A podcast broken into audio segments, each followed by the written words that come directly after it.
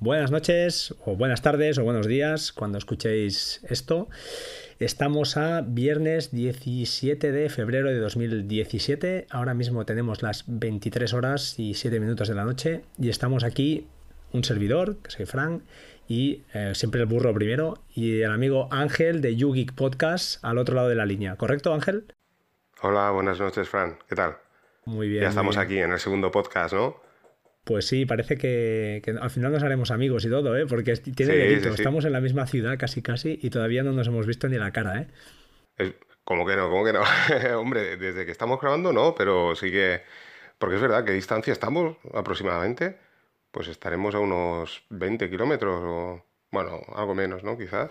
Sí, no, no, por ahí, por ahí, ¿eh? Unos 20 kilómetros o algo menos, sí, sí, por ahí. O sea que estamos cercanos, pero mira, ha sido el destino, nos ha llevado a, hablar a través de, las, de la nube, tío. bueno, oye, hoy teníamos varias cosillas por ahí a medias. Yo quería acabar de rematar un poquito lo que, lo que hablamos el otro día y a raíz de justamente lo que también comentabas tú en, en tu podcast y, o que hablábamos tú y yo en privado, es que ya no, no, a veces confundo. ¿Te acuerdas que hablamos de, bueno, de Wallaback, por supuesto, que lo recomendaste tú, que estás encantado, que estás ahí a tope? Yo eh, comenté en mi podcast, y te aprovecho ya para comentártelo aquí, que, tengo la versión 2.2 instalada, pero el rendimiento es muy, muy lento. No sé si a ti te pasa lo mismo. Bueno, yo tengo la versión 191, 1.9.1, y claro, la Raspberry Pi y ahí funciona súper bien, va súper rápido. Pero bueno, instalé también un Docker en Linux, así para probar, ¿no? De la versión 2, no recuerdo si era la 2.1 y también funcionaba bien. Lo que sí que es cierto que, bueno, lo que me comentaste tú, ¿no? Intentarlo montar todo en plan manual da una cantidad de errores bestial. Yo, por ejemplo, en el podcast, precisamente era un tema porque hay gente que me ha preguntado, oyentes, que si hablaba de Wallaback y tal, y no quiero hablar precisamente por eso, porque tanto tú como yo hemos tenido problemas, ¿no? Y la verdad es que, claro, supongo que, debe ser un poco decepcionante, ¿no? Si alguien quiere montarlo ahora mismo, y eso que estamos trabajando con, con Ubuntu, ¿no? Porque tú lo estuviste montando en Ubuntu también. Mm, correcto, pero, pero, pero yo al final, ¿por qué? Te explicaré el por qué. Yo al final ahora mismo, ahora mismo lo tengo instalado en un Docker. Es decir, lo tengo en mi Synology con un Docker y funciona, o sea, funciona y además es más, el tema del proxy inverso que utilicé, es decir, yo utilicé una manera de conexión, intentar conectarme desde fuera a través de protocolo HTTPS, porque tengo un, tengo un certificado, o tengo varios certificados SSL instalados en el NAS, con Let's Encrypt, que es una, bueno, nos da una, Synology nos brinda esta oportunidad de instalar certificados de forma gratuita. Entonces, mi, mi objetivo, ¿cuál era? Era conectarme a través de Wallaback desde fuera de casa con el protocolo HTTPS. Entonces, esto lo he conseguido. Perfecto, pero me va lento. Eh, pensaba que era un problema del Docker pero no, creo que no, porque al final la versión 2.2, por lo que he leído en foros, se ve que tiene problemas de, rendimiento. Entonces yo voy loco por esto porque me interesa. Entre otras cosas, como sabes, Instapaper mm, tuvo una caída y bueno, ahora parece que ya al cabo de pocos días ya dijeron que estaban todos los, ficheros pues restaurados, ¿no? Pero es lo que tú comentas siempre, que estás en el riesgo este de que en cualquier momento pues una empresa de estas el, eche el cierre. Sí, sí. No, a ver, está claro. Yo la verdad es que una vez pruebas Wallaback, te, te replanteas eso, ¿no? Ya hay servicios que sí que realmente los utilizas, ¿no? Por ejemplo, el caso de Pocket también, ¿no? Tenemos que decir que también es muy bueno, ¿no? Pero hay servicios de estos que cuando te funcionan bien, ¿no? Tipo Wallaback, o yo, por ejemplo, ahora que he estado más metido esta semana con el tema Nextcloud, que, que dices, ostras, la verdad es que te replanteas y dices, ostras, es que es mucho mejor el servicio que yo tengo, ¿no? O sea, la, la variedad que tienes, ¿no? A la hora de, ¿no? como el caso que, que, hablaba esta semana, ¿no? el tema de los RSS, todo lo que lleva incorporado, por ejemplo, en Scloud, que por ejemplo un Dropbox, ¿no? Y dices, ostras, tengo yo la información y además esto, pues oye, también muchas veces tenemos la información nosotros y la acabamos perdiendo, ¿no? Sí, sí. bueno, es lo que te. Mira, aprovechando que has tocado el tema de Nextcloud y aprovechando también el tema de. Bueno, que tú sabemos que utilizas un, Ubuntu, un servidor Ubuntu con, con tu HP. Eh, la pregunta es: ¿tú utilizas eh, claro, tú no tienes la redundancia, tú no tienes un RAID 1, ¿no? O sí que tienes un RAID 1 ahí metido, o un RAID 5. ¿Tienes algo tú ahí metido? No, yo al final decidí ponerme todo, como tengo el, sistema operativo este Exit, que virtualiza servidores, lo que hice también en plan paranoico de, seguridad, que bueno, que todavía no he hecho las copias, ¿no? Que es lo que, por eso te lo comentaba, ¿no? Llegará el momento que a lo mejor lo perderé y se irá todo al traste, ¿no? Pero la, intención como lo tengo es un, sistema operativo, un disco, un, otro sistema operativo, otro disco, ¿no? Y entonces, mediante, por ejemplo, el caso de Nextcloud, ¿no? Instalando Nextcloud en cada servidor, pues hacer copia de uno a otro, ¿sabes? Así en, como si fueran servidores independientes, ¿no? Todos dentro de un mismo servidor, claro. Correcto. Lo que lo comentabas en el podcast creo que antes de ayer o así, ¿no? Para el tema de Nextcloud, sobre todo como aprovechando también hasta SyncThing, Resilio, varias opciones, puedes hacer crearte un, tus copias de seguridad, ¿no? tus, tus propias copias. Sí, sí, sí. No, y además está súper bien, ¿eh? lo del almacenamiento externo Mm. Es que es una pasada, sobre todo, claro, si en el caso de tener la Raspberry Pi, por ejemplo, ¿no? Y poder acceder, por ejemplo, a, Dropbox desde la Raspberry Pi dentro de, de Nextcloud, ¿no? O sea, ya es el caso de nubes públicas, ¿no? Sí. Pero luego, luego también el servidor este, ¿no? El, HP que tengo, ¿no? Con Ubuntu, pues claro, lo integras también dentro de la Raspberry Pi y tienes todo el almacenamiento del otro servidor, ¿no? Pero es eso, mm, por tener réplicas eh, diferentes, ¿no? Pues pensé hacerlo de, esta manera, ya que tengo la posibilidad de virtualizar, pues hacer servidores independientes. Pero lo tienes en discos separados también. Sí, sí, sí. Vale, vale, vale. O sea, a la hora de, a la hora de virtualizar, tú puedes adjudicar pues un disco, o sea, todos los discos a un sistema operativo, ¿no? O decir, mira, pues este disco se lo otorgo a este sistema, a este sistema operativo, ¿no? Este otro a, a este otro, ¿no? Y así. O sea, son como si tuvieras, bueno, tú ya lo sabes, ¿no? Como si tuvieras tres ordenadores dentro de un propio servidor, ¿no? Y cada uno con su disco independiente, ¿no? Correcto, correcto, correcto. Oye, y hablando de Nextcloud, que ya sé que has tenido la semana completa, ¿no? Con Nextcloud, pero para acabar de, rematar, yo te quiero explicar un poquito mi, mi situación con Nextcloud, mi situación de amor-odio, ¿no? Porque yo cuando te conocí a ti ya, ya tenía Nextcloud instalado por, por, bueno, por un par de cosillas que, que me gustaban. Pero realmente, al final, si lo analizo, mm, Nextcloud es prácticamente lo que tengo en Synology. Es prácticamente lo mismo, de una manera también muy chula, está muy cuidada la imagen. O sea, a mí me encanta, es que el entorno me gusta, tiene algunas cosas muy curiosas que, que están muy bien. Pero yo, por ejemplo, con Nextcloud tengo la relación de amor-odio. ¿Por qué? Porque Nextcloud lo tengo instalado, lo he probado de varias maneras. La, la, que lo tengo actualmente es en formato en mi servidor web de Synology, que es donde está funcionando y funciona perfectamente bien. Estoy encantado. Pero otra opción, por ejemplo, para usuarios quizá pues, menos avanzados, es simplemente instalar el Docker. El Docker de Nextcloud se puede descargar, se puede instalar. ¿Qué problema aparece con Nextcloud instalado desde el Docker? Y te voy a explicar. El problema que he tenido es que utilizando otra vez la técnica del proxy inverso, es decir, entrando desde fuera de casa a través de una dirección que sería pues bueno nextcloud.midominio.com o .me la idea es entrar por protocolo HTTPS y él internamente este proxy inverso lo que hace es decir vale tú estás entrando por HTTPS pero me rediriges al puerto que sea que tenga yo domiciliado entre comillas en Nextcloud y allí irás por protocolo HTTP ¿qué pasa? que cuando hago la instalación del Docker con Nextcloud si recuerdas, cuando instalas Nextcloud, la primera vez, o al menos a mí me lo ha pasado, me ha pasado siempre, cuando arranco, cuando conecto desde fuera, la primera vez me dice, oye, aunque estoy atacando por HTTPS, él no lo ve así porque al final él internamente ve que entra por el proxy y ve un puerto local y me dice, oye, esto no es una conexión segura. ¿Lo quieres añadir como, como un sitio de confianza? ¿Y qué pasa? Que si está instalado desde un Docker, esto no lo puedo hacer porque para hacerlo tienes que editar el fichero config.php. A ti no sé si te ha pasado esto, no, sé si te suena esto o te hablo en chino. Sí, eh, bueno, la verdad es que, si te soy sincero, el, hecho de instalarlo desde, por ejemplo, yo, yo el Nextcloud lo instalé de modo manual, ¿no? O sea, instalando el servidor web, o sea, la MySQL, todo el proceso, ¿no? Y cuando llegué al certificado, la verdad que una, una, creo que dos veces, pero fue con OnCloud, ¿vale? Lo monté correctamente y la última vez con Nextcloud ya tuve problemas. Sí que es cierto que es lo que tú dices, ¿eh? creo que, había que, editar este archivo, pero al final, ¿sabes qué pasa? Que Yo en Scloud la verdad es que lo dejé un poco de lado, ¿no? Empecé a utilizar SyncThing y Residio por el tema de, no abrir puertos, ¿no? Pero cuando conseguí montar la VPN, entonces accedo ya sin utilizar el certificado, ¿no? Porque ya entro a través de, de la VPN, ¿no? Claro, pero entonces entiendo que tú, esto para un uso particular va muy bien, porque tú siempre por, por VPN puedes entrar y entras como si estuvieras en local, entonces no aparecen mm. estos problemas.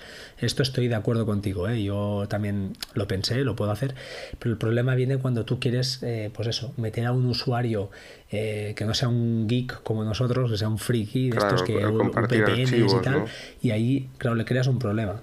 O abres puerto, que es otra opción, pero ya te digo, yo incluso abriendo puerto, instalación con Docker, mm, no podría superar este problema. Yo creo que es un, problema, solo te, permite entrar en local. O lo instalas con paquetería Snap, ¿no? Que comentaste tú, mm. que es muy, muy fácil. Ahí, ahí sí que ahí no hay problema. Pero también entiendo que el acceso desde fuera, ahí había, ¿sabes si hay algún problema ahí? Entonces, si te pide... No, no, de hecho un oyente me ha preguntado precisamente hoy eso, esa misma pregunta, ¿no? Que si había probado con la paquetería Snap mm, instalar el certificado y demás, y no, no lo he probado, ya te digo, es que además como voy tocando varias cosas, la verdad es que no lo he tocado, ¿no? yo creo que debe ser complicado, ¿eh? Desde la paquetería Snap. No, no estoy seguro porque, claro, eh, piensa que la paquetería viene a ser como un Docker, o sea, te viene ya todo hecho, ¿no? Y poco modificable, ¿no? Pero no, no, tengo ni idea, la verdad. Claro, es que el tema, al final esto si lo haces en, en, intranet, pues no hay ningún problema. El problema viene cuando quieres hacer desde fuera y, son, y te vuelves un paranoico como nosotros, que somos un poco ya un poco friki extremo, rollo hardcore. Entonces ahí, claro, ya buscas la tercera derivada. Y la verdad es que la verdad, Dime. No, lo que te decía, que yo me sentía inseguro hasta con el certificado, te lo juro, ¿eh? Con Nextcloud, ¿eh? O sea, al final monté un cloud, me funcionaba, me conecté desde fuera, ¿no? Y funcionaba perfectamente, ¿no? O sea, entraba desde mi web, a través de mi IP y tal. Y al final dije, fuera, lo desmonté todo, tío. Es que me sentí inseguro, ¿sabes? Pues para quedarte, para acabarte de amargar la, cena, si quieres, ya sabes que el protocolo SSL, creo que he leído por ahí que van a, publicar una vulnerabilidad que hay, ¿eh? O sea que esto. Pues imagina. Seguro no hay nada. Sí.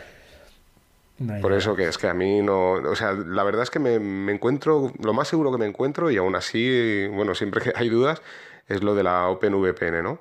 conectarme así, pues bueno, dices, bueno, como tienes el certificado, tienes contraseña, usuario, y hasta el momento no he visto que haya ninguna vulnerabilidad, ¿no? ¿Hay otras VPNs que sí? Eh, correcto. Eh, si no lo llevo mal, espera, te lo digo enseguida. Eh, es esta que está basada en Microsoft, ¿no?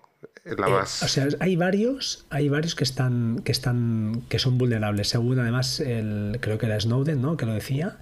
Y te lo digo enseguida, porque creo que lo tengo por aquí. En las notas, Mira, correcto. El, PPTP, el PPTP se ha demostrado que puede ser craqueado.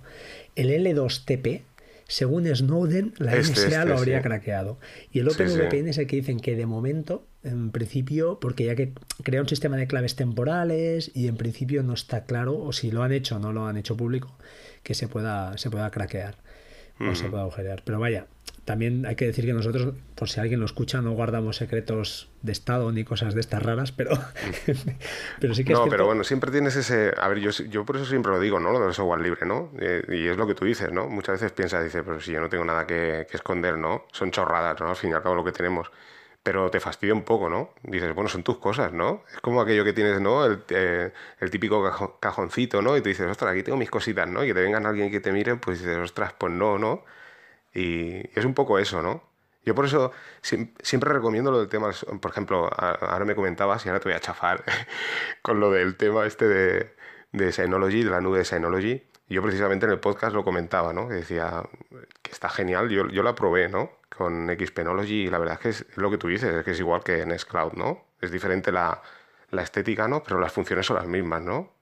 Pero es lo que te digo, yo es que pongo en Scloud, tío, y digo, es que esto es software libre, ¿sabes? Yo es lo que, ¿sabes? Claro, como yo soy amante del software libre también, ¿no? Pues aún lo disfruto más, ¿no? Cada vez que, que enciendo Nextcloud y veo que funciona, digo, ostras, funciona, ¿eh? no, pero escucha una cosa, pero Synology, lo que es el Office de Synology o todo lo que es, al final eso corre en tu máquina, ¿eh? no corre en ningún servidor a través de ellos. Claro, lo que ya te entiendo que el software es propietario de ellos y que no sabes lo que hay detrás, ¿no? lo que no hay dentro. Esa es la diferencia, ¿no?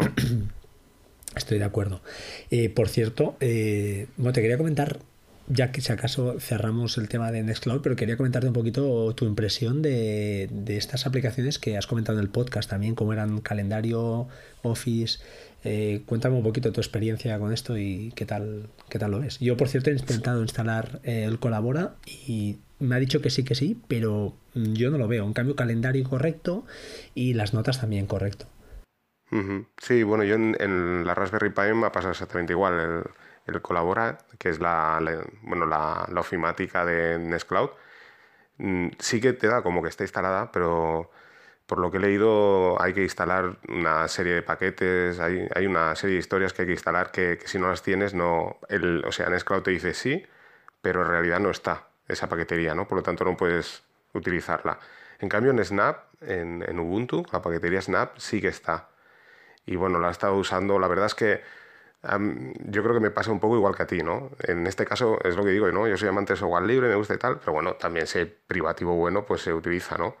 Yo, por ejemplo, ahora, claro, comparando con, Google Docs, eh, lo otro tengo, vale, tengo los datos yo, ¿no? Pero dices, ostras, que Google Docs va tan bien que es que me, cuesta pasarme. Mm, sí.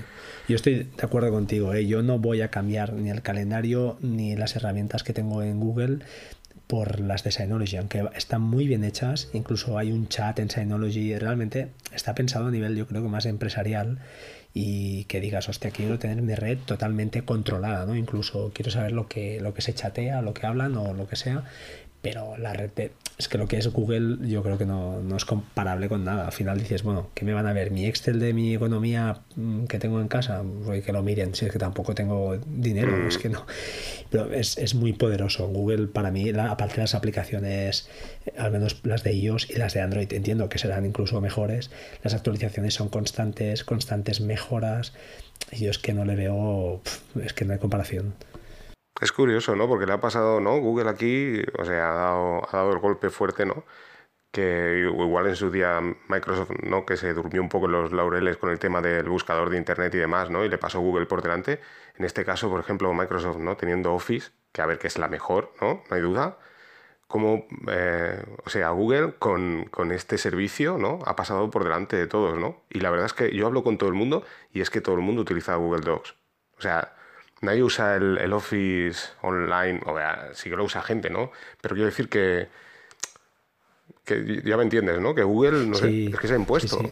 Yo estoy, vale, es que te digo, para mí el único, la única herramienta de Office, de Microsoft Office, que hoy en día yo no sustituiría sería Excel. Y simplemente por el hecho de que tiene tablas dinámicas y alguna pijadilla más, incluso tiene la herramienta ¿no? de la programación en, en, ya te lo diré, en script, ahora me sale Visual Basic Applications, que yo, por ejemplo, pues he usado alguna vez, aunque es una chapuza de lenguaje y tal, pero para hacer alguna cosa, a veces, mm, trabajos de machaqueo, por ejemplo, porque al final Excel se usa pues como, como base de datos, seamos realistas, a nivel empresarial, al menos en mi empresa, te lanzan los típicos Excel con 8.000 filas y te viene el típico tío que te dice, oye, no, mirad, mm, cogedme las que tengan, no sé, por decirme algo, no sé, las que tengan condición X y las que cumplan no sé qué y me las, y me las agrupáis y ves a gente todavía haciendo eso a mano, tío. Eh, si tienes un poquito de bueno, un poquito de interés y un poquito de ganas, pues te haces una rutinilla aquí y te haces un recorrido de las filas y lo sacas en, a ver, tardas un poquito en hacer la aplicación, pero tampoco es nada del otro mundo y el compilador es muy muy malo, o sea, no hay es ensayo error, pero al final pues bueno, lo sacas y luego son cinco minutos. Al final pues eso, lo que perderías dos mañanas lo haces en dos horas. Y es la única cosa que pasaría por, por encima de, de Google Docs, pero por lo demás, vaya, Google Docs te permite editar los dos, tres tíos a la vez, lo ves lo que está escribiendo uno, el otro, ahora mismo nosotros hemos editado el guion con, Google Docs, creo que es la herramienta estándar ya hoy en día, ¿eh? yo creo que Office ahí, Microsoft pues, lo tiene difícil, aunque sé que ha hecho Microsoft el Office Online, que Dropbox también está asociado con, con Microsoft y permiten hacer estas cosas, pero es que creo que les lleva mucha ventaja ya. ¿eh? Sí, sí, sí. Y bueno, yo aún así te tengo que decirte que como friki del software libre, yo me resisto. O sea, yo sigo ahí con LibreOffice, por ejemplo, y, reconozco que es mejor Office, ¿vale? Pero es que es aquello que digo, no, tío, tiene que funcionar con LibreOffice. Pero bueno, que, que sí, hay que reconocerlo. Y, mira que también he utilizado eso, la, el, Office Online, pero es que es eso, al final acabo tirando hacia Google, ¿no? O sea, Google lo bueno que tiene es eso, lo que tú comentabas, ¿no? La posibilidad de tenerlo en tu móvil y todo sincronizado es una pasada. La verdad es que, o sea, Office es la caña, ¿no? Pero dices, ostras, pero tenerlo en tu móvil es que es alucinante, ¿no? No, no, es, es brutal.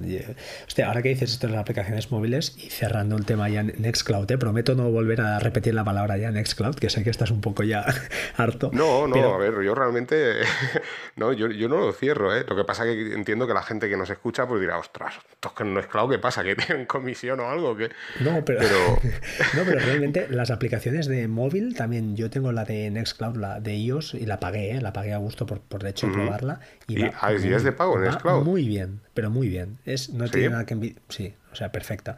Y tiene alguna pijadilla de poder cifrar incluso ficheros y bueno, es, es, em, es, una pasada. A mí, a mí me gusta, o sea, está bien hecha. Te permite incluso, si tienes varios Nextcloud, pues puedes eh, cambiar de una credencial a otra muy fácil está bien, está muy chulo también. Vas a settings y lo cambias, pero que es fácil, no tienes que volver a entrar el password del usuario, sino que puedes tener tres o cuatro usuarios, imagínate, ¿eh? tres o cuatro servidores o lo que sea. Yo estaba haciendo pruebas ahora con los dos Nextcloud, uno con Docker y el otro, pues eso, que tengo en el servidor web del, NAS, y estaba haciendo pruebas y es un momento, cambiar de uno a otro es súper fácil. Entonces, ya te digo, yo con Nextcloud es que es verdad, o sea, si, si tuviera, te lo digo en serio, ya te lo dije, creo, si tuviera 20 años, yo me tiraba por un Ubuntu server y a trastear. Problema, que tengo una familia, tengo poco tiempo, ese es el problema, y, te vuelves, al final también es cierto, con la edad te vuelves comodón y lo que quieres es que las cosas vayan finas y que haya un tío ahí que en Taiwán o no sé dónde estarán programando y que me lo vaya arreglando, ¿sabes? Que me vaya dejando las cositas bien, porque Synology tiene eso, es muy fácil, es muy fácil realmente. Sí, en Linux están saliendo también otras alternativas. Mira, yo ahora estaba también probando un poco una que precisamente me dijo un oyente también del podcast, que se llama Open Media Ball. Y es como si, bueno, está basada en Debian y es un, es un NAS también, ¿vale? Está Free NAS, está NAS for Free, ¿no? Pues también está esta, ¿no? Open Media Ball. Y, y, bueno, y ahí sí que he estado viendo que también te crea el certificado automáticamente. Tiene un on-cloud, en este caso, metido dentro en, los repositorios dentro como preinstalados, ¿no? Tú los vas activando y tienes Samba, tienes un montón de servicios, de servicios, el FTP, todo, ¿no? Y también de una forma muy fácil. O sea, que quiero decir que poco a poco está claro que lo que tú dices, o sea, no tiene nada que ver con un Synology, claro. O sea, un Synology lo pones y a funcionar, ¿no? Y aquí, pues con Linux, pues necesitas tres veces más que bueno, es lo que te decía, con la paquetería Snap y todo esto, pues quizás si avanza, pues cuidadín, ¿no? Yo lo vi muy fácil, lo que la paquetería Snap yo lo vi muy fácil. lo que pasa es que en la, la comunidad Linux mm, contradice mucho. No, sé hoy quién me decía, también me, comentaba y me decía, es que ocupa no sé cuántos megas el usar la paquetería Snap y es mejor hacerlo manual. Y, ¿sabes? La gente de Linux, lo que nos pasa, yo creo que también, ¿no? O sea, yo por ejemplo en el podcast siempre intento mostrar la parte fácil, ¿no? De Linux porque los, los Linuxeros intentamos hacerlo en el, plan complicado, ¿sabes? Y claro, la gente desde fuera ve eso y dice, uff, madre mía, paso, ¿no? Sí, sí, claro. Yo, yo te digo, yo, he entrado en, Linux un poquito, gracias a ti, porque lo tenía un poquito así de lado, lo miraba de reojo y cuando entras y si no tienes miedo al terminal, que yo en mi caso pues no le tengo miedo, eh, no es extremadamente difícil. Lo que pasa es que hay mucho corta y pega al final, además también. No hace falta, a ver, mejor si lo sabes lo que estás haciendo, pero realmente mm, yo no lo he visto, lo he visto una, interfaz ya muy avanzada también, muy, muy fácil. Hay cosas, hay herramientas, lo que dices tú, que están bastante, bastante fáciles ya de, instalar. Entonces, si no eres un, un, crack, lo que dices tú, un Linuxero de esos de, de Apro, ¿no? de esos unos que llevan ya, que, que, quieren el terminal puro y duro, pues hombre, claro, manual siempre es mejor porque sabes lo que estás haciendo y lo haces a tu manera, está claro. Pero un buen punto de entrada es el que tú haces, es que me parece genial, o sea, es, fantástico, con tres líneas, Nextcloud instalado. Lo que pasa es que los bloggers, ¿sabes? así, linuxeros puros, pues eso, intentan hacerlo siempre del método más, no más complicado, sino el método correcto, sí, pero, ostras, tenemos que mostrar un poco la, parte fácil, ¿no? Porque es lo que digo, yo, por ejemplo, yo creo que un, un Ubuntu, muchos usuarios me lo han dicho, ¿sabes? Mucha gente, oyentes ahora del podcast también, que a sus padres, por ejemplo, gente mayor, les han puesto un Ubuntu y, vamos, prefieren un Ubuntu a un Windows, por ejemplo. O sea, que, que nosotros lo que pasa es que, claro, hemos nacido con Windows, ¿no? Toda la vida nos han impuesto Windows a la hora de comprarte un PC, en, en el instituto, en el colegio, en todas partes. Y claro, cuando pillas un Ubuntu, lo tienes todo descolocado, ¿no? Pero en realidad no está mal diseñado el sistema operativo en sí, ¿sabes? El funcionamiento. Y después lo del tema de la paquetería Snap, eh, en las futuras versiones de Ubuntu ya vendrá instalada en la tienda de aplicaciones tipo, pues como, como lo tenemos en un Android o en un iOS, o la propia, no sé en Mac, pero en, Microsoft también tiene la tienda de aplicaciones ahora, pues Ubuntu lo, incorpora a la paquetería Snap, o sea, en modo gráfico, de manera que será, vamos, súper sencillo. Es, es doble clic, instalas y listo está, está, claro que, la interfaz gráfica eh, ayuda mucho, ¿no? está, está clarísimo. Eh, no, no, la verdad es que ya te digo, yo no, tengo nada en contra, eh, pero mi experiencia, claro, mi, mi poco tiempo me, reduce estas opciones y a veces, claro, te mm. cansas de estrellarte. por ejemplo, mira, ahora aprovecho, instalé a un cloud también, lo instalé desde, para que veas, ¿no? Lo instalé desde Synology y resulta que no funciona y mirando en foros se ve que es un bug reconocido, un bug, un fallo reconocido, se ve que no lo acaban de reparar y entonces está ahí la aplicación, pero no se puede instalar. Hay un choque de usuarios con la base de datos, una, chorrada creo que es. ¿eh? Entonces, claro, ¿cómo lo instalé? Pues lo instalé, lo instalé desde... ¿cómo lo, hice? Desde un Docker. Ahora estaba dudando, pero también lo podía haber hecho desde, desde Ubuntu, en el sistema operativo que tengo ahí virtualizado. Lo instalé desde el Docker por, por curiosidad y la verdad es que es clavado, clavado también. Ahora que cambiando de tema, ¿eh? pero es clavado en Nextcloud, ¿eh? clavadito. ¿eh? Sí, sí. Hombre, está claro que es un fork y las aplicaciones son las mismas, o sea, es, exactamente igual todo. Lo que pasa que sí que es cierto que es eso, que, el, que la comunidad pues le está dando más caña a Nextcloud, o sea que a largo ha pasado algo parecido pues eso con, como LibreOffice y OpenOffice, ¿no? A, a medio plazo pues quedará obsoleto OnCloud y Nextcloud será la que Mira, ahora leí también en Twitter precisamente que Nextcloud también tenía la posibilidad de poder leer dentro de los archivos de texto. O sea, si tú tienes en todo Nextcloud archivos de texto, se mete dentro de los archivos y, si haces una búsqueda puedes encontrar, como yo que tengo las notas en TXT, ¿no? Si tuvieras muchos archivos en TXT, ¿no? Y pusieras una palabra, pues te buscaría en, el archivo donde contiene esa palabra. O sea, Muy bueno todo esto va avanzando, claro. Yo no sé si eso, ya lo traerá un cloud, pero está claro que Nextcloud va, va, va a pasos agigantados en comparación a cloud. También comenté eso en el podcast, comenté que, que si no se encuentra una, una aplicación de móvil o PC para Nextcloud, la de un cloud es totalmente compatible, como tú dices, es exactamente lo mismo, o sea, parten del mismo código. Correcto, muy bien. Hostia, pues ya te digo, no, la experiencia ha sido poco corta porque con OnCloud me encuentro con el mismo problema, con el Proxy Inverso no, no puedo acceder desde afuera. Lo probé por curiosidad, dije, hostia, a ver si hay la opción de, de poder hacerlo, de poder a ver si OnCloud me lo permite, pero es que son clavadas. También estuve viendo en su web que es, es cierto, tienen un repositorio de aplicaciones, la verdad, bastante potente pero lo que dices tú, ¿no? Creo que hay mucho más movimiento con Nextcloud y les, van, les va a pasar por delante, les va, les va a machacar. ¿Ves lo de, las aplicaciones? Ah, no, te iba a decir lo de las aplicaciones estas que a la hora de instalar también, a, mí a veces me ha dado algún tipo de problema. Aplicaciones que no estén dentro de, de lo que es Nextcloud, o sea, desde la tienda de aplicaciones. Vale, vale, vale, vale. Perfecto. Pues, oye, no sé, eh, si te parece, mm, hacemos una pequeña pausa y seguimos.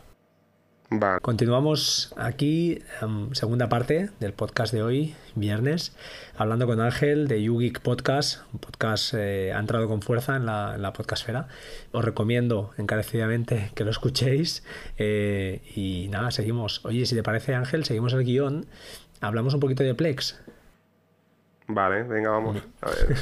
bueno, yo simplemente eh, lo típico, Plex, eh, está claro que es una herramienta, es el gran competidor, entre comillas, ahora mismo la, todo el mundo habla de Plex, hablamos de Kodi, y yo sé que tú mm, probaste una alternativa que hay por ahí libre, que se llama Streama. Sí, sí, sí. ¿Qué me dices de la esto? estuve probando. Eh, la verdad es, esta sí que se, se instalaba muy bien en Ubuntu. Eh, y bueno, la estoy viendo, pero está muy años luz de Plex ahora mismo. Me gustó por el tema de software libre, aunque Plex también lo es.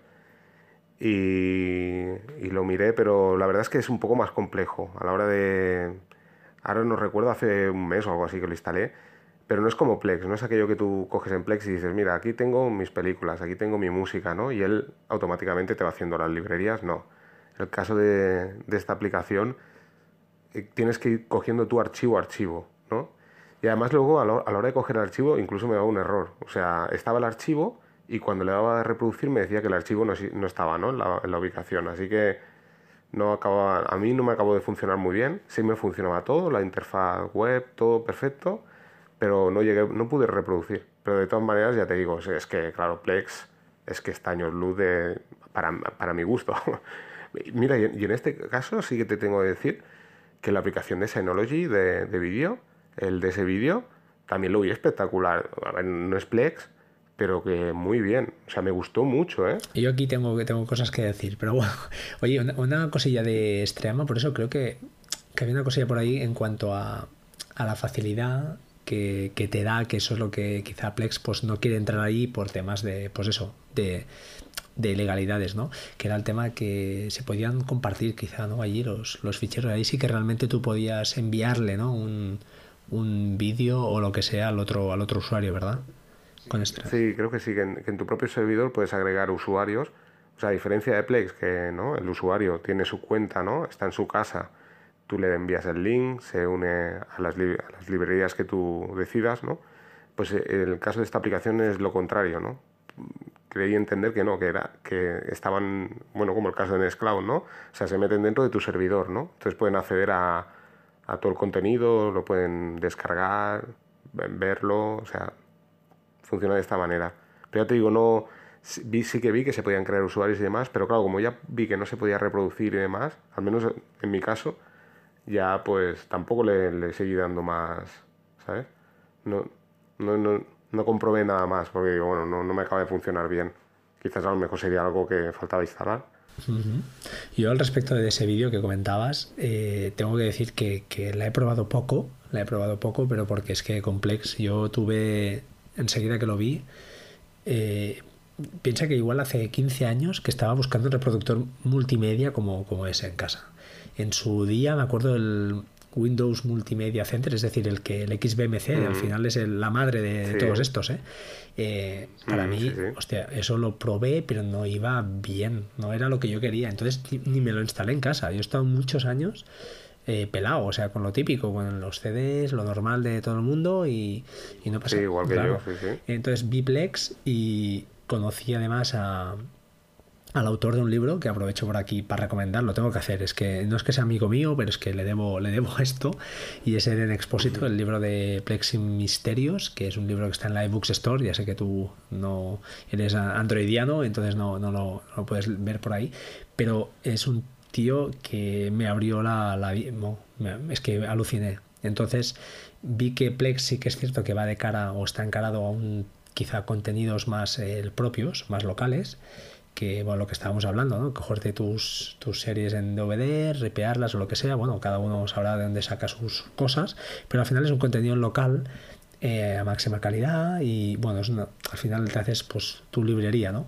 Siempre puedes entrar en el tema amigos, que luego entraremos, usuarios gestionados, esas cosas, pero eh, de ese vídeo a mí me gusta, pero es que visualmente mm, es que no tiene la capacidad que tiene Plex. Plex es que está muy bien hecho, tío. Y aparte tiene aplicaciones para todos. Es que para todos. Hasta para una tostadora casi le, le puede meter Plex. No, a mí, lo que me gustó de ese vídeo, bueno, yo tengo un Chromecast, ¿no? Entonces, entonces, claro, el meter, por ejemplo, una librería, ¿no? Y, y, me lo encontraba muy bien, todos los títulos, todo muy bien, ¿no? Y con el Chromecast funcionaba perfectamente, ¿no? Eso es lo que me gustó de ese vídeo, ¿no? Pero claro, es lo que tú dices, o sea, es que está años luz. Yo creo que no hay nadie. Bueno, pero Plex, Plex funciona con Chromecast, ¿eh? Perfectamente, ¿eh? Sí, sí, también, ah, también, sí, sí. Yo no tengo... No, no, pero digo, hablo del, caso de ese vídeo, también funciona con Chromecast. Correcto. Y funcionaba muy bien. Que bueno, que es una, es una alternativa para la gente que tiene un NAS, ¿no? De baja... de que no tiene ¿no? grandes recursos, ¿no? El de ese vídeo, ¿no? Y un tema que te quería comentar, mira, ya que estamos en esto del tema de la potencia, ¿no? Que todo el mundo, pues, eh, bueno, dice que yo, yo en mi caso, por ejemplo, el servidor de Plex, yo lo tengo ubicado en un Mac Mini, no sé dónde lo tienes tú. Bueno, yo lo tengo en la Raspberry Pi y en el servidor con Ubuntu también. Correcto. Entonces, eh, pregunta, tú reproduces, entiendo que prácticamente para, son tus reproducciones para ti, para tu casa. ¿Tú haces algo a, a, los, a los ficheros? ¿Los conviertes a algún tipo de, algún los cambios de contenedor, los cambios de extensión, les haces algo o simplemente tal como, como los ripeas, pues que queda ahí. En el servidor no hay potencia, no hay problema porque va sobrado de potencia, entonces transcodifica sin problemas. Pero el caso de la Raspberry Pi, claro, los tengo que convertir a MP4. Eh, si no, porque claro, la, claro, la Raspberry Pi lo que hace en sí es enviar el, el archivo. Claro, si tu tele no es compatible con ese archivo, como sabes, pues Plex tendría que transcodificar pero claro, la Raspberry Pi no tiene potencia, ¿no? Entonces, pues tienes que acabar transcodificando. Entonces, en la, Raspberry Pi, pues más bien tengo las películas eh, que más o que más sueles ver, ¿no? Y luego en, la música sobre todo, ¿no? Más bien lo uso como si fuera un Spotify, ¿no? El Plex, que es lo que me gusta, porque al final el Plex, como decías tú al principio, o sea, yo creo que lo que, lo que ha cambiado mi vida, ¿no? Con Plex, igual que la tuya, yo creo, es la posibilidad de tenerlo todo en un mismo sitio, ¿no? Correcto. Eh, como tú decías antes, tenías que ir que venga la serie, ¿no? Que si ibas con DVDs o con USBs o cosas raras, no. En cambio tú sentarte, ¿no? Y tener como, como es el caso de Netflix, ¿no? Es tu Netflix, ¿no? De, casa.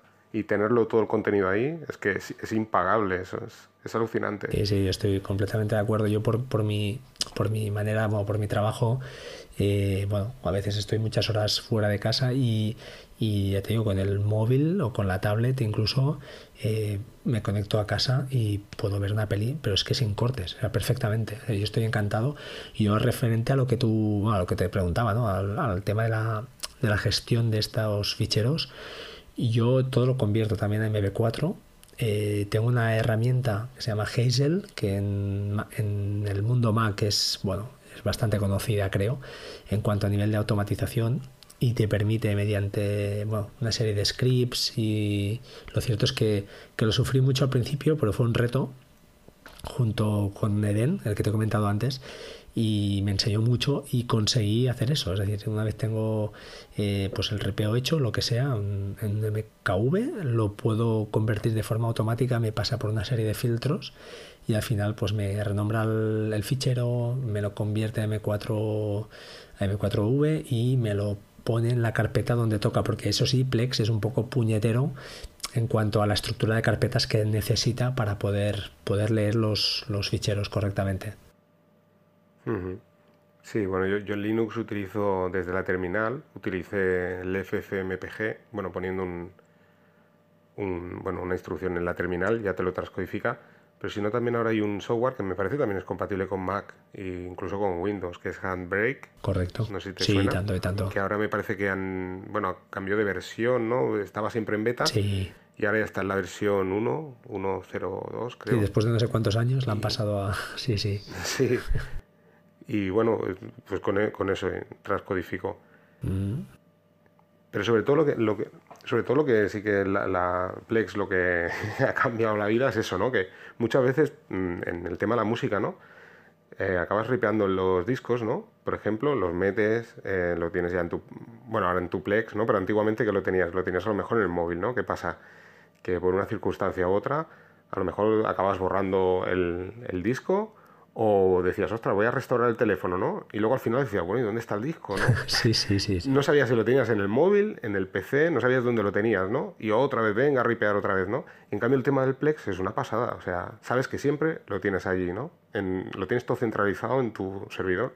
Sí, estoy totalmente de acuerdo. Es en un sitio lo tienes todo. Y eso es, eh, bueno, es impagable. Ya te digo, yo estoy encantado desde que lo descubrí. De hecho, yo pagué el Plex Pass, lo pagué mucho más barato de lo que está ahora pero no me equivoqué. Eh, creo que la inversión vale la pena porque ya te digo, cuando hemos ido de viaje con la niña, por ejemplo, pues sobre todo el llenar el, teléfono o lo que sea con, con, películas para niños, etcétera, etcétera. Y es que te aguanta, o sea, sin problema, sin problema, sin tener que, mm, pues eso, eh, depender de una wifi, depender de tu conexión de datos, lo tienes ahí en local y lo puedes ver. Que ahora Netflix también lo da, ¿eh? da la opción de descargar, pero en ese momento no, no existía Netflix, no existía todo esto. ¿no? También es cierto que cada vez pues igual va perdiendo sentido todo esto. En mi caso, no, Yo soy usuario de Netflix, por ejemplo, y no, al contrario, en casa es que, ya te digo, la tele prácticamente no se ve, se ve Plex o se ve Netflix, pero poca cosa más, y, Plex es el 80% de las horas de la tele básicamente porque es, ocupa la niña, ¿eh? pero al final es todo lo mismo, pero es espectacular. la misma película todo el día, una y otra vez, ¿no? Sí, películas, dibujos, lo que los niños... Y, es, y aparte es muy fácil, es que incluso ella ya empieza, ya sabe escoger, ve la carátula, es mucho más visual, es que es una auténtica virguería. Sí, sí, es que la, la verdad es que yo, yo tengo la versión gratuita, ¿no? De Plex pero hay veces que digo, ostras, me... y no la necesito porque no comparto librerías ni nada de esto, pero te juro que digo, ostras, me dan ganas de pagarlo solo por lo bien que funciona, te lo juro. Pero el precio realmente está muy caro ahora, ¿eh? creo que son ciento, es un disparate, o sea, yo me parece un poco ahí, no lo veo. Van, van haciendo ofertas, ¿eh? hace poco lo que pasa que me parece está igual un día, dos días, ¿sabes? Y lo pone a 75 euros, pero claro, es pillarlo. Claro, pero es una aplicación, al final pagas, de acuerdo, una aplicación que es verdad que va a través de sus servidores, eso sí que está, está clarísimo. Eh, de hecho, hoy justamente, justamente estaba comentando con, con, con un usuario que tengo por ahí metido y le comentaba que no veía bien su servidor y se ve que, bueno, Plex tiene la, la gran eh, virguería, entre comillas, de que si su servidor no, por lo que sea, no está no sé, el detalle no lo, no, lo, no lo sé ver porque lo he leído en la ayuda además y no, no queda claro, pero si su, si su servidor no está fácilmente accesible, no sé qué quiere decir esto, no sé, porque entiendo que el puerto está bien abierto, entiendo que está todo bien, pues ellos hacen lo que se llama una, no sé, le, le llama Relay Connection o algo así, que lo que hace es enlazarte a ti con los servidores de Plex al servidor del amigo este, del usuario este, también lo enlazan con Plex y tú ves su contenido a través de los servidores de Plex. O sea, es una virguería, tío, es una pasada. Y bueno, de hecho, es que tú cuando arrancas sesión en el servidor, pues desde cualquier navegador puedes entrar en tu servidor y manejarlo. O sea, con eso ya te dice que ellos saben. O sea, que me estás diciendo que se están haciendo copia de seguridad de Plex no, o qué? Yo copia de seguridad no, porque no lo puedo hacer porque no, no hay no hay movimiento de, de, tráfico, pero está claro que saben lo que tienes. Está clarísimo. ¿eh? Hombre, eso está clarísimo. en el momento que ya simplemente sincronizas las librerías, ya. Mm, eso era una de las cosas que no me gustaba. o sea, yo Plex al principio lo, lo, utilicé desde un PC, ¿no? Hace, creo que fue hace un par de años, ¿eh? Cuando, bueno, empezó a hablarse más de Plex y tal. Claro, en, aquel entonces no le vi utilidad porque, claro, tenerlo en un PC, pues digo, no tiene sentido, ¿no? Ahora ya en un servidor sí, ¿no? Pero lo que no me gustó es eso, ¿no? Cuando vi que estaba sincronizando, que me bajaba la carátula y tal, dije, ostras, esto es genial, pero bueno, aquí tienen toda la información de todo lo que tengo, ¿no? Está claro que, ellos, a ver, usan TBDB, está claro como base, como gestor de, porque a ver, lo puedes configurar, que, que agente quieres, ¿no? Pero está clarísimo que ellos saben el tráfico. De hecho, bueno, ya has visto que Complex Cloud eh, con Amazon se han estrellado, o sea, no ha podido ser. Yo lo probé, soy usuario de Plex Cloud, soy de estos de beta, y ahora lo estoy probando con Google y funciona muy muy bien, mucho mejor. Pero todo esto no sé qué final tendrá, claro, porque al final aquí estamos hablando de que si es para un uso personal, pues no tiene que haber ningún problema, porque al final tú tienes tus películas, tus cosas, pero cuando entran la picaresca, ¿no? que todos conocemos, pues entonces aquí la cosa se puede, se puede complicar. Eh, comentar una cosita, Plex, eh, Plex bueno, es un fork ¿no? de Kodi. Kodi yo lo encargaría más a un tema, ese sí que para mí es una herramienta mucho más eh, de streaming, utilizada pues, con, con, con canales o con add-ons como Adrian Lees y estos que bueno, meten ahí infinidad de canales de pago y yo lo veo mucho más ordenado Plex. Lo que es que dicen que ahora con Kodi 17 pues, pues se ve que han hecho una reestructuración, ya sé que hay temas en Kodi y esas cosas, pero se ve que han hecho un limpiado de cara y, se parece bastante, por lo que he leído, ¿eh? no lo he visto ni nada, sé que hay una versión por ahí que te la puedes instalar, pero no, la he probado, la verdad, pero que es muy parecida a Plex, con carátulas, mucho más limpio todo. Ah, pues lo probaré. Yo la, la, verdad es que Kodi lo, lo probé también en la época esta de Plex, al principio así. Y me sorprendió esto que dices de los canales de pago, porque precisamente en, en, una cafetería entré y vi que estaban viendo la televisión británica, ¿no? Y yo flipé, digo, ostras, estaban dando deporte, ¿no? Digo, pero ¿cómo es posible si aquí en, en España no se coge vía satélite la televisión británica, ¿sabes? De pago. Y cuando, cuando salió a, a los ajustes, digo, ostras, si es Cody, tío. O sea, no, no sabía que realmente es cierto, ¿eh? Se ve ¿no? los canales deportivos de bueno de alrededor del mundo es, es una pasada yo ahí ahí ya no, no me gusta entrar quizá en esta en esta no, porque al final es lo que decimos, si, si es un precio razonable y a alguien le gusta, pues lo que sea, ¿no? El esquí de fondo, pues oye, pagas y lo ves. Eh, no sé. Eh, comentarte también, ya no sé si lo sabéis también, que Plex ahora parece que van a emitir algo de contenido en streaming, se han asociado con, también he leído. con WhatsApp y no sé cómo, cómo les va a ir. Yo, a ver, yo a mí me gustaría, la verdad es que me gustaría que Plex fuera mi televisor, mi televisión, me encantaría. O sea, que me dieran opciones de pago, ¿por qué no? Y ir añadiendo cosas. Yo, mm, por ejemplo, pues no sé, ahora te hablo, te voy a hablar de una chorrada, ¿eh? que no está igual, no, no. Pero yo, yo me encanta el squash, yo había jugado muchos años, pues había estado pues bueno, jugando bastante, bastante fuerte. Y hay una web, de hecho, que, que dan todos los partidos de todos los torneos a nivel mundial. Claro, es un deporte muy minoritario y entonces va por pago por suscripción. Puedes pagar cada mes o puedes pagar incluso por partido. Ahora hay una, modalidad nueva y va por partido. Hostia, claro, ¿yo qué estoy haciendo? Pues pago mis partidos que me gustan, me los bajo y me los meto en Plex. Así de claro. ¿Pero por qué? Pues porque Plex para mí es que lo tengo todo ahí, lo que decías tú antes, lo tengo todo ahí metido y voy donde vaya, en el teléfono, en el iPad, en no sé dónde. Además, la grandeza, ¿no? Que te quedas a medias de una película, cualquier cosa, te vas a la tele, te vas no sé dónde y sigues en el punto donde estabas. Hostia. Sí, eso está genial. Es que no tiene precio. Con Kodi dicen que se puede llegar a hacer, ¿eh? Se puede llegar a hacer porque se puede centralizar la base de datos en un, en un servidor. eso he leído, sí. Pero ya es un lío. Yo no sé cómo está la estructura cliente-servidor que tiene Plex eh, tiene pros y contras, ¿no? La contra es eso, que el, servidor tiene que ser lo suficientemente potente para transcodificar si en caso necesario. Si es para uso personal y tú todo tienes tu ecosistema, que sea, ¿no? En mi caso, pues es iOS, ¿no? Da igual. Y se lo traga todo, pues lo pasas a un formato que, que entienda, pues eso, el, el, iPad y no tendrás ningún problema. ¿Cuándo, vienen los problemas? Pues cuando tienes usuarios, en mi caso, por ejemplo, una cuñada que tengo, pues eso, que la tengo ahí que pues por sus circunstancias pues no puede tal y, ve las películas a través de mi servidor, pues bueno, perfecto. ¿Qué pasa? Pues que si lo tenía en mi Synology, según qué cosa, como sus terminales eh, no se tragaban directamente el M4V, había una transcodificación ahí y, no podía.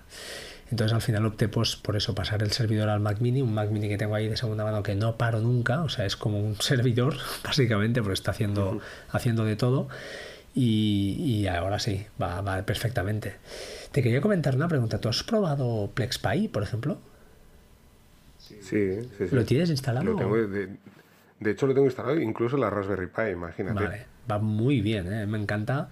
Eh, no sé si tienes configurado eh, también el tema de Telegram para que te envíe pues la carátula. Sí. Vale, vale. Veo que somos. Que cuando metes contenido te lo envía todo, te envía la carátula, te envía. Incluso, bueno, a ver, es un, es un poco una pijada, ¿no?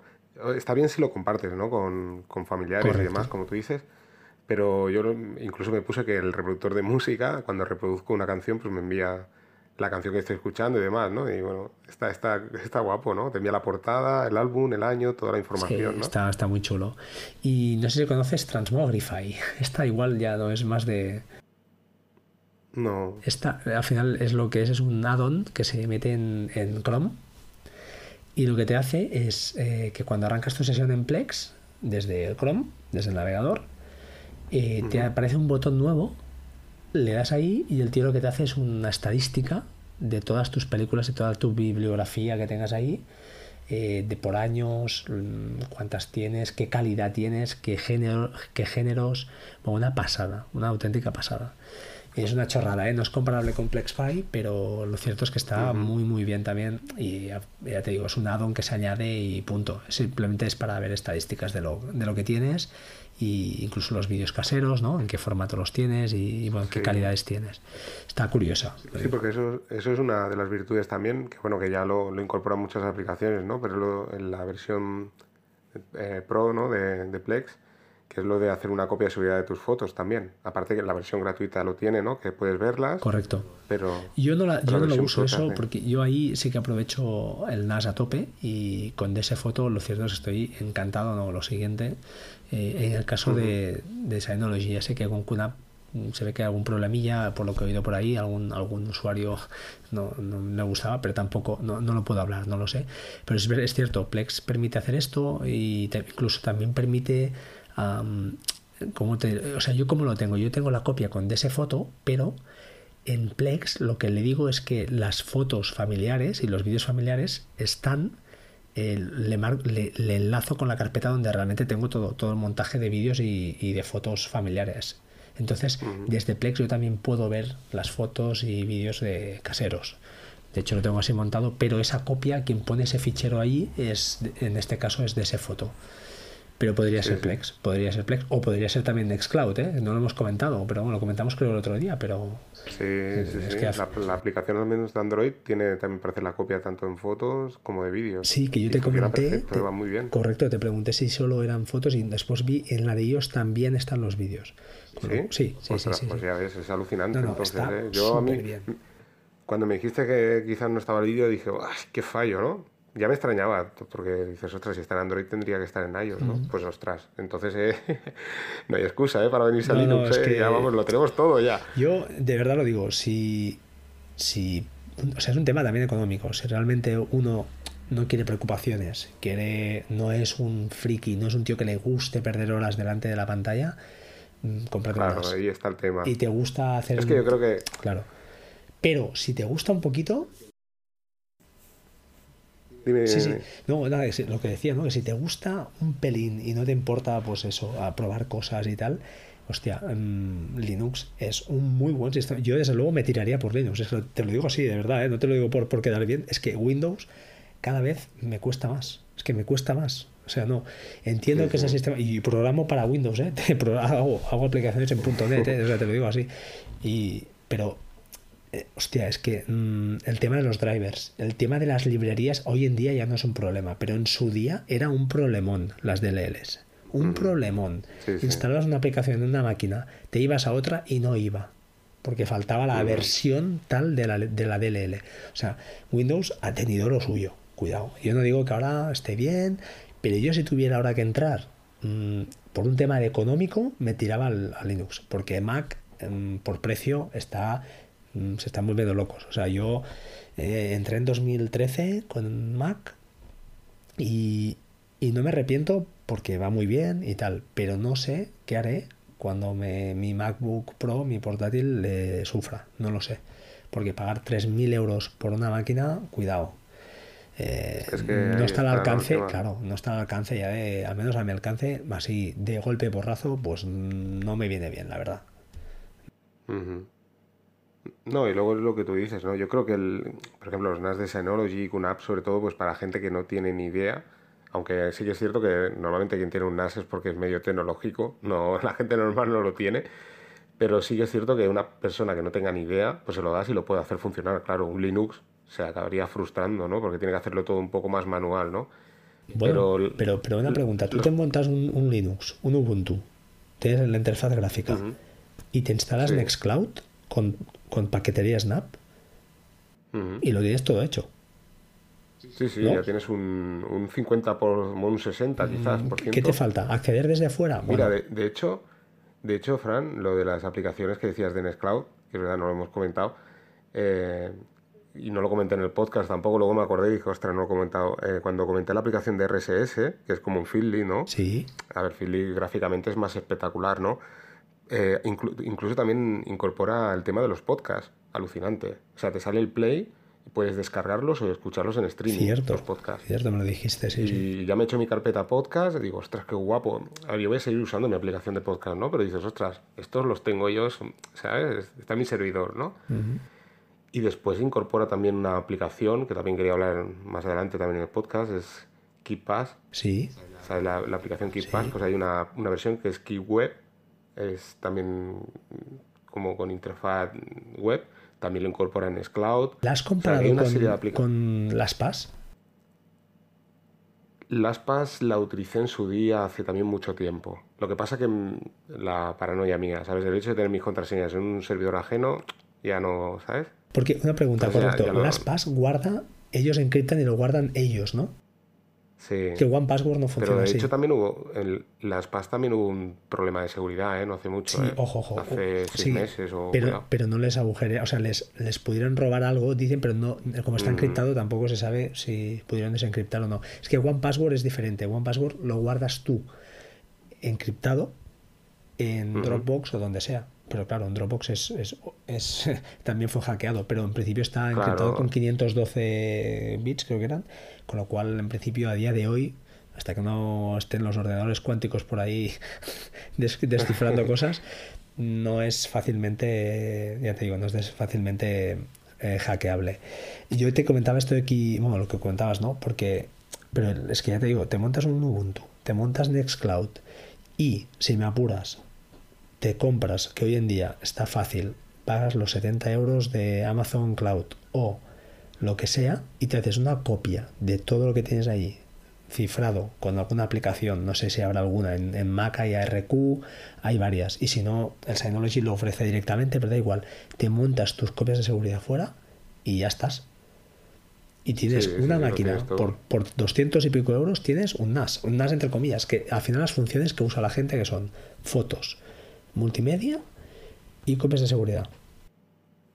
Yo por eso comento que con una Raspberry Pi sí, puedes, pues el único falla es el Plex, ¿no? Pero, pero por lo demás lo tienes todo, ¿eh? Mm, yo, a ver, yo porque caí en Synology por, por la comodidad y tal, y me, va muy bien, pero realmente el uso que del 90% de la gente, y ya si me apuras es que soy un friki y me monto una, una OpenVPN, con lo que tú comentaste también, se monta en un Pispas, en Linux ya también. Entonces, hostia, mm, cuidado, porque al final la gente, yo oigo a muchos, ¿no? Decir, oh, es que un NAS porque te da, de acuerdo, te da la... Tienes tu, tu control de todo y tal, sí, pero al final es una máquina más que tienes en casa.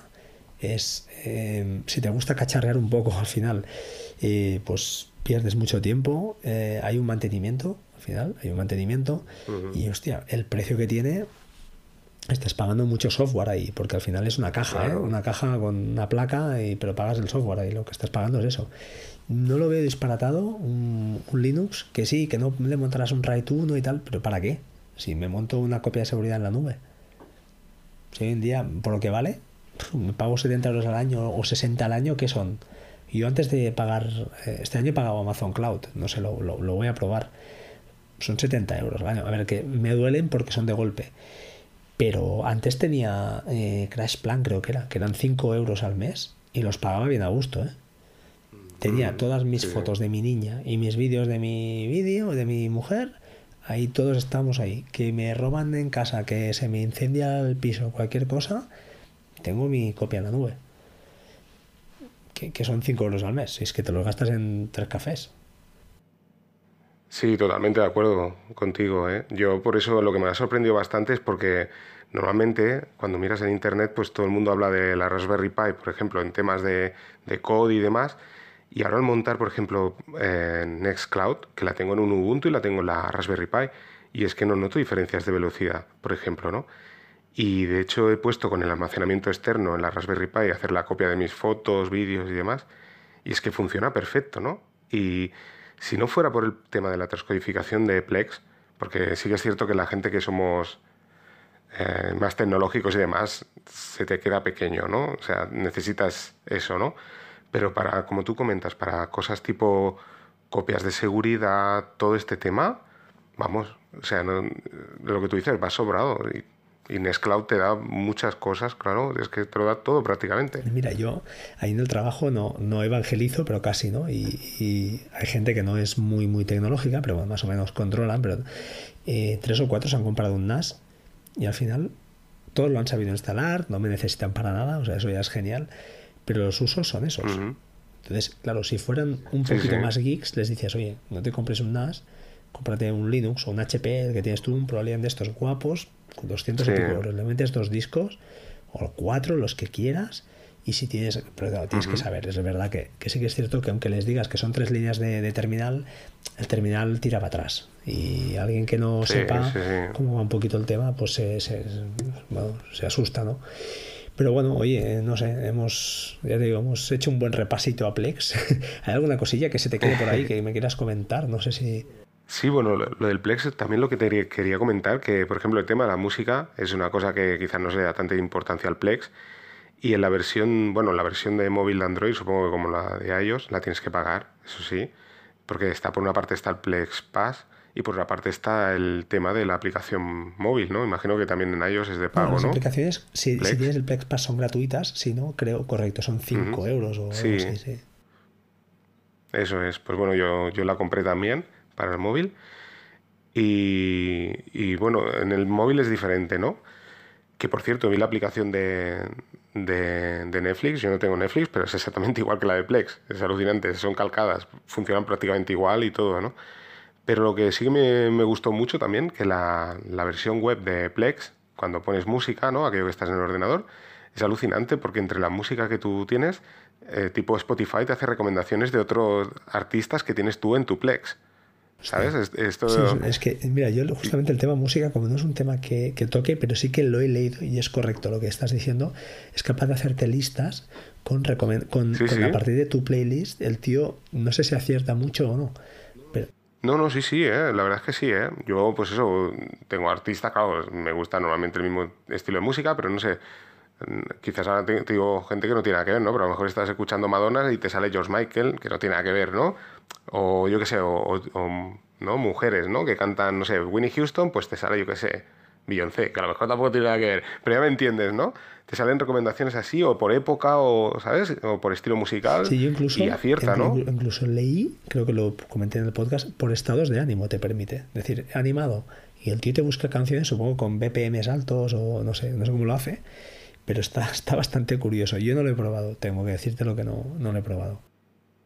Sí, y luego también te puedes hacer las listas también, tus listas de reproducción, uh -huh. que está genial, claro, es lo que tú decías, ¿no? O sea, llegas a casa, pones tu PC, escuchas tu lista o agregas una canción a tu lista, eh, yo qué sé, te vas al trabajo, coges tu móvil y vía internet escuchas tu lista, o sea, en tu móvil. Es que es genial y todo está sincronizado en el mismo sitio. Es, es un, ya te digo, yo no sé cómo acabará yo, cómo, cómo, irán esta gente. Si el día que caigan, ahí sí que tendremos un problema porque el único fallo que le veo a Plex, el gran fallo, ¿eh? si te quedas sin conexión a internet en casa, no funciona. ¿No?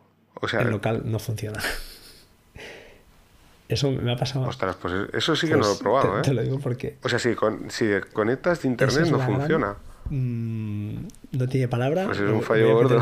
Pip, que tiene Plex. Es la única, el único pero que espero que si algún día se van al traste tengan la decencia de, de hacerlo de alguna manera de que tú en local puedas seguir consumiendo. Es decir, tú dependes. Claro. Eso es un gran fallo, es verdad. Eso, pero hay que decirlo. Es que se me acaba de ocurrir ahora, ¿eh? No, lo, no estaba ahí en el o sea, guion, no te lo teóricamente... puesto, se me acaba de ocurrir ahora porque me he acordado de un par de veces. Eso que... es muy bueno, ¿eh? Sí. sí. Ah, no sé. Oye, es que yo creo que la, la, gran virtud de Plex teóricamente sería todo lo contrario, ¿no? O sea, tú, por ejemplo, tienes Netflix, ¿no? Se, se, la compañía va mal interno o lo que sea, no puedes ver tu serie favorita, Correcto. ¿no? Pero gracias a Plex, como lo tienes a, a, en tu red local, puedes verlo. Pero claro, si por lo que me estás explicando ahí ya me has es dado... que ahora estoy dudando, pero yo lo probé igual. Es claro, yo soy usuario de Plex de hace como cuatro años, ¿eh? Igual ahora ya no es así. Pero yo juraría que la validación del usuario, al menos la del usuario, o sea, cuando tú te logas, ya está, vale, y hasta ahí tiene una lógica porque tienes que logarte. Pero eh, cuando te salen las carátulas de los usuarios que tienes en casa, allí también, también tiene que, cre, creo, eh, igual estoy equivocado, ¿eh? si, si, me equivoco en el próximo podcast rectificamos, pero juraría que no te deja entrar. Ostras, pues vaya tela. Mm, lo probaremos, ¿vale? Queda como deberes, lo probaremos. Sí, sí, sí, eso hay que apuntarlo. Lo hemos dejado aquí como titular y a ver si nos van a fundir ahora, nos van a decir de todo. Hay que probarlo, hay que probarlo. Es igual, si no... Si... Me te iba a decir, si no escuchan cuatro gatos. Sí, sí, total. Vale. Es igual. Vamos a dejarlo ahí, no entremos en los cuatro gatos que luego heriremos sensibilidades, sensibilidades. Oye, Ángel, eh, matamos el tema, ¿no? Matamos, vamos cerrando. Eh, sí. Te emplazo aquí a que, bueno, a que cuando quieras, pues es tu podcast, es nuestro podcast este, no es el mío, es nuestro podcast. Sí, sí. Y bueno, así lo haremos. Igual que el mío, tuyo, ire, iremos, bueno, pues probando más cosillas. También, bueno, eh, comunicar a, yo qué sé, a los oyentes, si alguien nos escucha, sí.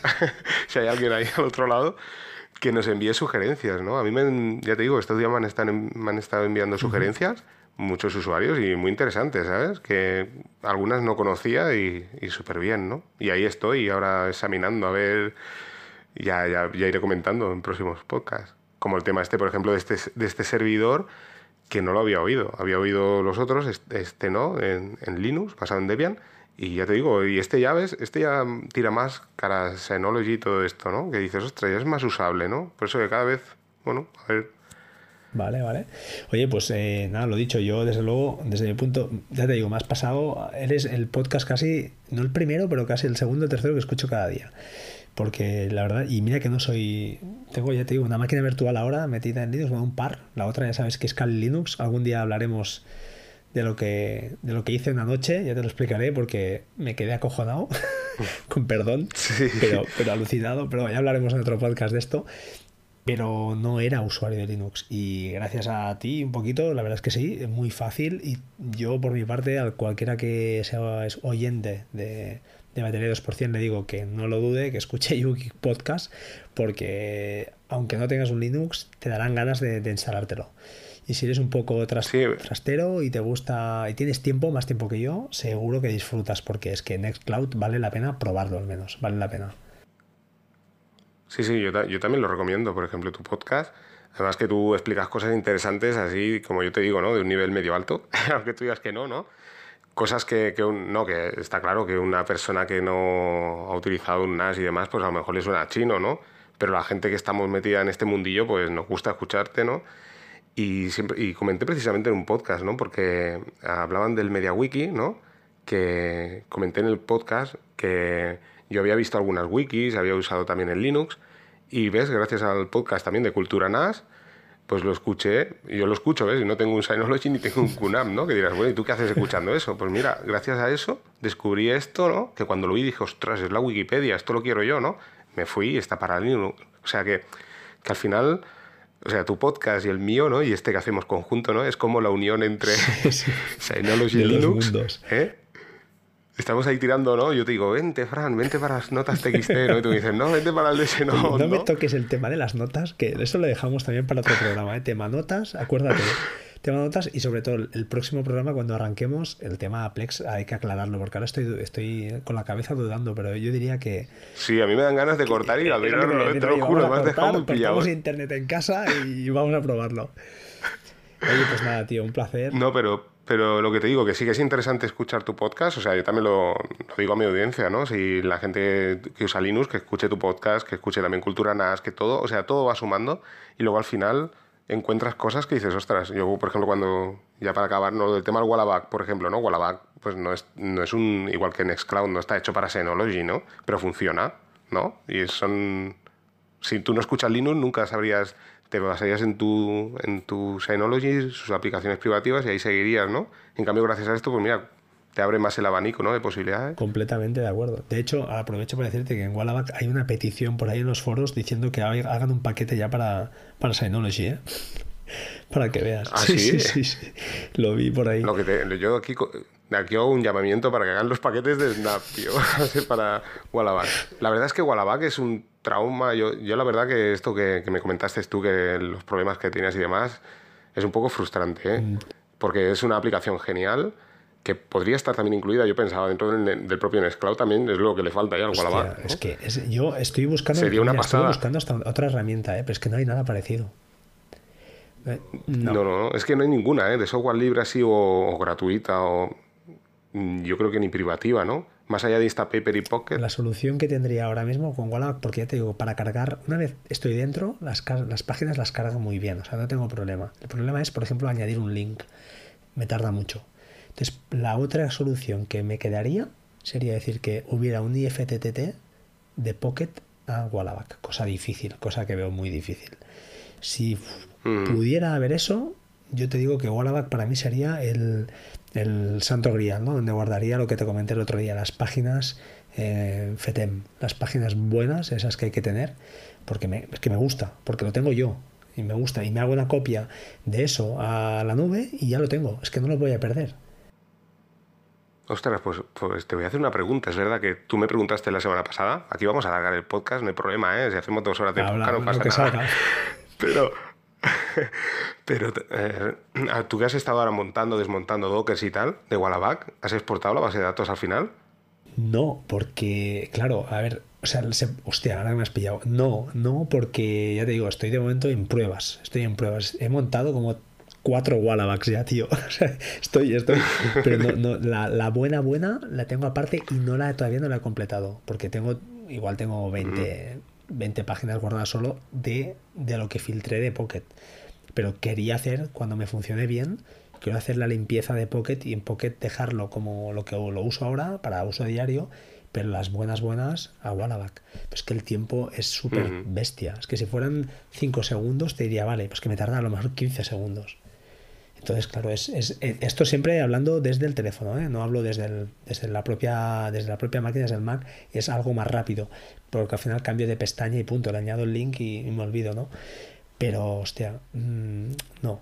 Estuve pensando incluso, ya te digo, busqué alguna alternativa y a día de hoy mm, no hay nada. Entonces, estos tíos eh, se espabilan. Yo creo que tú también intentaste, ¿no? Instalar la versión 2.2 y me dijiste que tuviste problemas. Sí. La, o sea, en modo manual así, sí. O sea, sin, sin Docker sí. Tuve muchos problemas, me daba un montón de errores. Y, y, no eran problemas ni de permisos ni nada, porque es que le ibas dando todo y y te daba errores por todas partes. Es que no, no acaba. Yo me peleé. Y es curioso porque. Desde es, el terminal. Es lo que te comenté. como tú. Y en principio no había problema. El Composer, la herramienta esa que te pide desde la wiki que ellos tienen, se instala bien. Y cuando intentas correr el comando me dice que no. Entonces, instalé MySQL, lo instalé todo correcto. O sea, no tuve. Desde terminal también me peleé con lo suyo, ¿no? Y no lo conseguí y fue un poco duro ahí, fue un poco frustrante porque perdí unas horas y no y quiero hacerlo, quiero hacerlo porque hay aplicaciones que te bajan webs enteras, pero eso no es lo que eso no es lo que quiero yo. Yo lo que quiero es una versión reducida de la web, ¿no? Al final. Y si quiero ir a la página original, pues cómo se comporta Pocket o cómo se comporta Instapaper igual. Entonces sería lo, lo perfecto, sería eso. Bueno, veremos, ¿no? Tendremos paciencia a ver si, si esta gente se espabilan. A ver, a ver si hay suerte, porque la verdad es que vale la pena lo que tú dices. A ver si, si tenemos suerte. Bueno, amigo, son las 12 y 25 minutos de la madrugada. Eh, sí, sí, aquí podemos estar hasta las 6 tranquilamente. somos un par de frikis, mm, no tenemos nombre. prepárate, porque esto no puede ser, tío. Esto no puede ser bueno. Eh, despedimos el podcast aquí, ahora sí. Eh, nada, tío, un placer, de verdad que sí. Nos hemos de poner cara, tío. Igualmente. Nos hemos de poner cara un día de estos, hemos de quedar. Eh, pago yo la comida, tío, lo que quieras. Sí. no, sí, vamos a quedar seguro. A ver, lo, tenemos claro. Lo que pasa que es eso, cuadrar, a ver, pero que quedar quedaremos seguro. Vale. Pues oye, desde aquí, tío, eh, nos despedimos a todos los oyentes. Yo les digo a todos que muchas gracias por estar ahí. Y bueno, tú mismo, despídelo tú, tío. Cuando tú cierres, Vale, pues también, sí, hasta la próxima. Nos escuchamos a ver si, si podemos cuadrar la semana que viene, si tenemos cosas que contar también, porque, bueno, yo también te iba a comentar antes que el podcast, claro, yo voy haciéndolo diario, pero probablemente en breve, si no tengo contenido, pues iré reduciendo la periodicidad. ¿no? Pero bueno, que, sí. rompo la lanza, que no enviad tweets para que este hombre siga publicando porque es un pozo de sabiduría. Él dice que no tiene temas, pero siempre aparecen temas. Entonces enviadle cosas porque es que tiene mil cosas que explicar. O sea, no, no me digas que no tienes nada, tío, porque llevamos una hora y media charlando, tío. Aquí. bueno, en fin, oye, eh, nada, tío, que, que un placer y, y hablamos en breve, ¿vale?